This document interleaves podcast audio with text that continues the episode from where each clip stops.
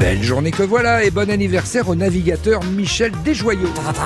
C'est la journée mondiale des serpents aujourd'hui. Alors si pour blaguer on vous en a glissé un au fond de votre lit, sachez que... Un serpent à sonnette mord rarement, à moins qu'on le provoque. Alors keep cool au lit? Tiens, moi c'est un 16 juillet la première fois que j'ai vu un western. Et vous? Ah bah, ça ne te regarde pas. T'en as jamais vu?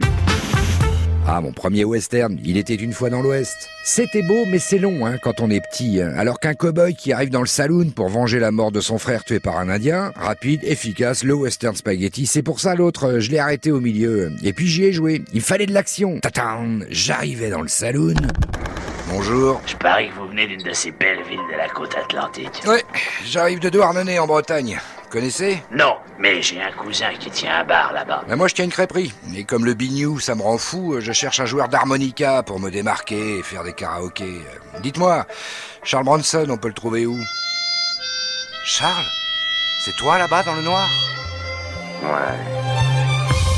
Aujourd'hui, 16 juillet 2019, ça passe vite, hein. c'était en 1960, il y a 59 ans que le Tour de France est passé dans la commune du Général de Gaulle. Et tout à coup, On a aperçu le président au milieu de la foule. et ce moment du tour demeurera historique. Le dicton du jour nous rappelle que si tu te tapes la tête contre une cruche et que ça sonne creux, n'en déduis pas forcément que c'est la cruche qui est vide.